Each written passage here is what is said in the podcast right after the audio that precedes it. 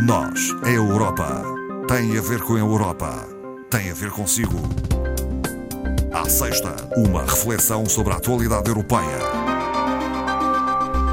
Nesta sexta-feira falamos com Ana Rita Barros, é formadora do Centro de Informação Europeia Jacques Delors. Boa tarde, doutora Ana Rita Barros. Muito boa tarde, Ana Marta. Uh, a nossa primeira uh, conversa incide sobre uh, as previsões económicas de verão de 2020, divulgadas esta terça-feira. Não trazem boas novas, não é? Não. De todo. não. portanto, estas previsões vêm até baixar os valores indicados pelas previsões de primavera, que normalmente uhum. são as previsões mais referenciadas, primavera e outono, e é no todo da, da zona euro uh, baixam uh, uma, para 8,7, portanto uma contração enorme da economia, prevista para 2020. No todo a União Europeia baixa para 8,3 e Portugal também se encontra aqui com uma grande contração, prevendo-se a diminuição do produto em 9,75%, uhum. portanto 9,8% praticamente é muito, 10%, 10% sim, é, sim, sim, é elevadíssimo. É e é preocupante. E ainda e... mais preocupante porque as previsões de crescimento no ano 2021 também são revistas em baixo. Hum. Sinais preocupantes, tudo isto uh, devido à pandemia. Pandemia e, e ao prolongamento da pandemia uhum. e principalmente uh, há um confinamento muito prolongado, uhum. que teve estas grandes implicações económicas, divergentes de país para país, como nós sabemos, Sim. mas que também têm um, um, peso negativo aí, porque assintam as diferenças interpaíses. Sim. A zona vermelha, digamos assim, está toda mais ou menos Sim. a sul, começando na França. Uh, uma situação complicada na Grécia e em Itália, como nós sabemos. Uh, um, e também o caso de Portugal, Espanha, uhum. enfim, são estes países portaram-se um pouco melhor. Uhum. Os países a norte, principalmente, com valores também negativos, uhum. mas muito menos negativos, à volta de metade ou menos metade do que os restantes na Polónia, na Dinamarca e na Suécia, o que é Sim. é significativo, não é? E, e ainda não sabemos o que é que vai acontecer daqui para a frente em termos de pandemia e se Sim, é tudo não acontecerão novos surtos, se não haverá necessidade de, novos períodos de confinamento. A história diz-nos desde que houve sim, sempre uma segunda sim, vaga. Sempre. Uh, é complicado uh, nós prevermos em termos económicos, enfim, é, é muito complicado, mas veremos em, em outubro. Uhum. Uh, entretanto, também as previsões portuguesas para o segundo quadrimestre, que a Europa faz isto quatro em quatro meses, maio a agosto, uh, agora uh, as previsões para Portugal não são, não são famosas, digamos, com um colapso no sector de turismo, como nós sabemos, de praticamente 100%, de abril de 2020 comparativamente ao ano anterior, e com o índice de confiança dos consumidores a baixar drasticamente. Era de 105,7 em fevereiro e baixou para 63, recuperou recuperou ligeiramente em junho, mas uh, nada que nos inspire uh, grande confiança. Os próprios comissários ligados à área da economia, Gentilone e o, o vice-presidente, disseram que este impacto económico é mais grave do que se previa e tem provocado grandes distorções, divergências interestados. Daí a necessidade cada vez maior de uma aprovação para a semana pois. do chamado plano de recuperação. Há grande pressão para que isso aconteça já na próxima uh, semana. Há grande uh, pressão dos proponentes, digamos, dos primeiros Sim. proponentes da França e da Alemanha, uh, não tão entusiasmadamente seguida pelos nossos amigos mais austeros.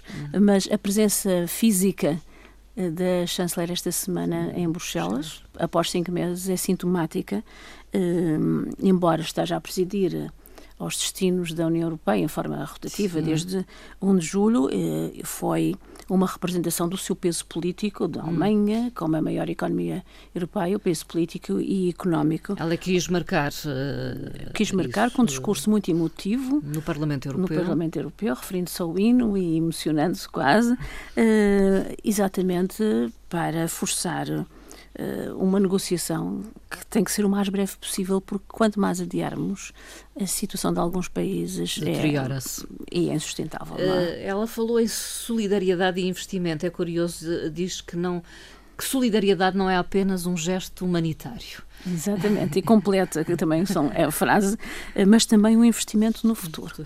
Exatamente, porque eh, quer dizer que não bastam palavras, é preciso agir mesmo. Exato, e dinheiro. E que o plano é, é, mais um investimento e não, e não apenas uhum. uh, uma subvenção aos países porque hum, a Grécia tem para este ano, 2020, previsto uma dívida pública em relação ao PIB de 200%.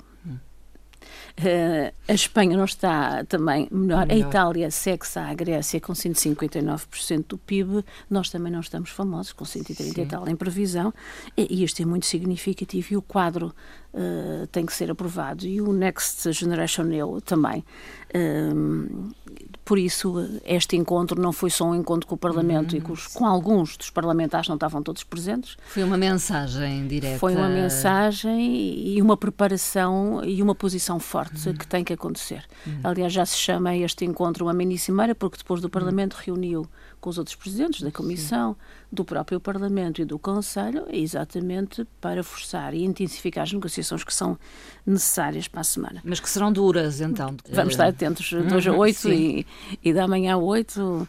Aliás, o nosso Primeiro-Ministro já confirma a presença também Sim. física. Os, os Estados mais austeros, digamos assim, que não são poucos, não é? Aqueles que uhum. nós sabemos, e a Finlândia também não, não está fora disso, insistem que o Fundo de Recuperação não pode, não ser, pode ser, só subsídios, Sim. ou grande parte de subsídios, Sim. e insistem que os países receptores têm que tomar medidas para que as suas economias sejam competitivas e para que as suas uh, contas públicas sejam sustentáveis. Uh, não é fácil, portanto, uh, é uma posição que se antevê complicada, até pela votação de ontem do, do Eurogrupo hum. e até estes países austeros advogam uma situação que não é inédita, mas que nos últimos tempos é invulgar, hum. que é o controle desses subsídios eventuais menores do que, do que se prevê e uh, dos empréstimos passa, passasse da Comissão para o próprio Conselho, ou seja, um uhum. controle mais político do que tecnocrático ou eurocrato, eurocrático, como quisermos chamar. Sim. Isso seria uma situação inédita uhum. uhum. E, e, e, traria problemas e com consequências eh, imprevisíveis, de, exatamente. Uhum. Há um país, eh, um Estado membro da União Europeia que passou por eleições legislativas, foi no passado domingo, e a Croácia. Croácia. Resultados, eh, doutora Ana Rita Barros? Portanto, o, o partido vencedor foi a União Democrática uhum. Eh, croata, eh, atualmente no governo, eh, mas não consegue formar governo, não tem a maioria no Parlamento. E tem que se coligar, tem várias hipóteses, ou com o centro-esquerda uh, Restart, ou com uh, um partido liderado por um autor, por um cantor ultranacionalista e populista, ou então pelos conservadores, portanto não tem assim grandes Sim. hipóteses. Uh, as características desta edição são particulares porque foram antecipadas, estavam previstas para o final do ano, e mas por uma questão de capitalização uh, ah, nas urnas, do, da forma como geriram a, a, a atual a pandemia, pandemia. resolveram antecipar e, e, ganharam, porque os indicadores da Croácia, que dependem do turismo como hum, nós, não é? Sim, Todos estes sim. países dependem do turismo, têm indicadores que se vão agravar agora uh, até Sim. outubro, nós sabemos disso e com as implicações também conhecemos e, o Governo quis antecipar nessa, nessa matéria. As eleições na Croácia ficaram marcadas por alguma controvérsia, nomeadamente com uma intervenção da Presidente da Comissão Europeia, Ursula de von der Leyen. Der Leyen.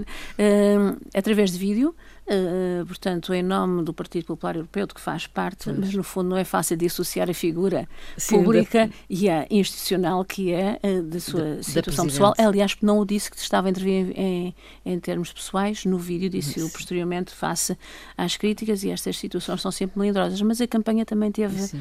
outras, outras particularidades, como uma final de um torneio de ténis em que não usavam máscara, estavam todos juntos. E o, e o próprio primeiro-ministro Andreia eh, Plenkovic a cumprimentar o tenista vencedor com, uh, com o braço, uh, tanto e, e, com o ombro, enfim, uh, tocando-lhe no ombro, assim, com umas conotações Sim. um pouco duvidosas, não é?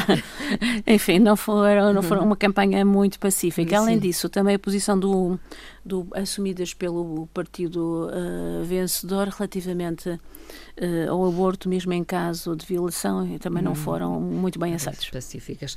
Uh, falemos da presidência do Eurogrupo. Já há um novo presidente para Exatamente. o Eurogrupo, deixa de ser Mário Centeno, não é? O português. A partir de domingo, portanto, o próximo presidente começa em funções hum. segunda-feira e, e, passa para um irlandês uh, Pascal Donahoe. Foi disputado uh, esta eleição? Muito. A Espanha, uh, ontem à tarde, dava como certa a eleição, da, a eleição da, da ministra, a única senhora no, no Eurogrupo, Nádia Calvino. era apoiada por Portugal, pela Alemanha, pela França. No entanto, as votações no Eurogrupo não são por dimensão dos países, são, é um voto. Um voto por um, país. Portanto, um, Malta um tem um voto exatamente igual ao da Alemanha. Alemanha. Uh, é, a votação é secreta, houve uma segunda ronda. Uh, os, o, os eleitos precisam de ter pelo menos 10 dos 19 possíveis votos. Na, entre a primeira e a segunda ronda, uh, os candidatos são informados dos votos que tiveram para se quiserem Sim. desistir. O luxemburguês, que era o outro candidato, uhum. não, já não reunia a partir de grande parte uh, das intenções. Uh, no entanto, considera-se que Uh, uh, os países mais austeros tiveram aqui alguma influência, hum. porque o irlandês, ministro das Finanças, é considerado é conotado mais, via mais conservador. Mais, uh, conservadora, sim. Exatamente, e portanto considerava-se que, que a espanhola podia favorecer os países ibéricos, aliás, dois presidentes ibéricos seguidos também, Sim, não seria não muito era. normal. Além disso, a, a Espanha também eh, lidera os negócios, a eh, política externa europeia, já tinha uma posição de peso, também tem uma posição de peso no Banco Central Europeu. Tudo Estes cargos pesam ser, muito e eh, são divididos e negociados, não é? E acabou por ser o irlandês. Portanto, um nome a fixar, Pascal Donahoe, na presidência do Eurogrupo. 24 novas universidades europeias uh, uh, entram, digamos assim, naquilo que podemos eh, chamar o espaço europeu de educação. Uh, é uma lista divulgada pela Comissão Europeia? Sim, começou o ano passado porque o espaço europeu foi criado em 2017 e foi implementado o ano passado é uma este rede. apoio. É uma, uma rede, rede, com apoio com, com um orçamento elevado, 287 uhum. milhões de euros. É significativo e a União Europeia procura o maior acesso ao ensino superior, alguma equidade, melhor qualidade de ensino, uh, inclusão e atratividade da, do ensino superior. Financia estas universidades? É Financia. É e dentro destas, já o ano passado tinham sido escolhidas 17, e dentro destas, destas 24 constam três portuguesas, Coimbra. Sim. Coimbra. Uh, o Instituto Politécnico do Porto e o Instituto Politécnico de Setúbal, porque este apoio é alargado às, das universidades aos estabelecimentos de ensino superior, eh, ensino artístico, uhum. ensino da comunicação, teatro, Uh, portanto, também essas áreas. Isto porque, segundo os estudos europeus, em 2025 metade dos empregos da oferta de empregos vai exigir um nível elevado de qualificações. Uhum. Portanto, é uma forma de preparar claro. uh, para o futuro. Uh, doutora Ana Rita Barros, quase no final alguns indicadores recentes fornecidos pelo Eurostat, quer deixá-los aqui o primeiro sobre a Alemanha comparativamente à sua posição na, na, União, União Europeia. Europeia. Esperemos que em janeiro façamos o mesmo para Portugal uhum. e, e, quem, e quiçá comparar com estes dados. A Alemanha, em termos geográficos, representa 8,5% do espaço eh, europeu, europeu, com 18,6% da população, eh, e, mas tem 24,7% do rendimento da União Europeia, ou seja, um quarto. Concentra, eh, Concentra muito. muito. E, e, o rendimento per capita é também superior à média europeia, fixando-se em 41.350 euros mens, eh, anuais, hum. e a União Europeia tem uma média de 31.100 euros anuais. Hum. A Alemanha também uh, tem, em termos europeus, a maior porcentagem de cientistas no seu uhum. espaço. E isso quer dizer muita coisa. Cerca de 21,7%. É também o Estado europeu com maior produção industrial. Uhum. É responsável por cerca de um terço da produção e do valor acrescentado uh, da indústria europeia. É um peso, é um peso pesado, não é? Hum, sim, sim. Uh, uma outra estatística interessante, porque é diferente e é um top relativamente ao que tem sido habitualmente, é a taxa de poupança das famílias. aumentou no primeiro trimestre de 2020. O hum. confinamento teve esta consequência e aumentou 4 pontos relativamente ao último oh. trimestre de 2019. No entanto, claro. o investimento, claro, o investimento das famílias baixou muito. Sim. E baixou porque, principalmente, o investimento das famílias é nas casas, hum. compra de nova sim, casa sim, ou remodelação das, das, habitações. habitações. De facto, isso não ocorreu no, trimestre. Hum. Mas eh, o facto das poupanças, e há, há pessoas Hum. Que até já ouvi pessoas particularmente dizerem a é. consegui poupar muito. Pois, Mas claro, está, tá aqui a prova, não é? Tudo fechado, não é? O comércio. Menos deslocações, menos, menos transportes. Menos viagens e naturalmente que foi possível criar um fundo de poupança para aqueles que mantiveram os seus salários. Eh, Exatamente, né? porque há outros tiveram para outros tiveram que recorrer a ajudas. Eh, Sim, é? ajudas ou, ou, ou poupanças anteriores. Oh, exato. Eh, vamos terminar esta nossa conversa, doutora Ana Rita Barros, com uma frase do Presidente do Conselho Europeu, Charles Michel, uhum. muito a ver com estas situações e que diz o crescimento por si só não é necessariamente virtuoso. Uhum. As desigualdades de oportunidades as iniquidades e as disparidades criam não apenas legítimas frustrações, como constituem também obstáculos no trajeto da prosperidade. Hum.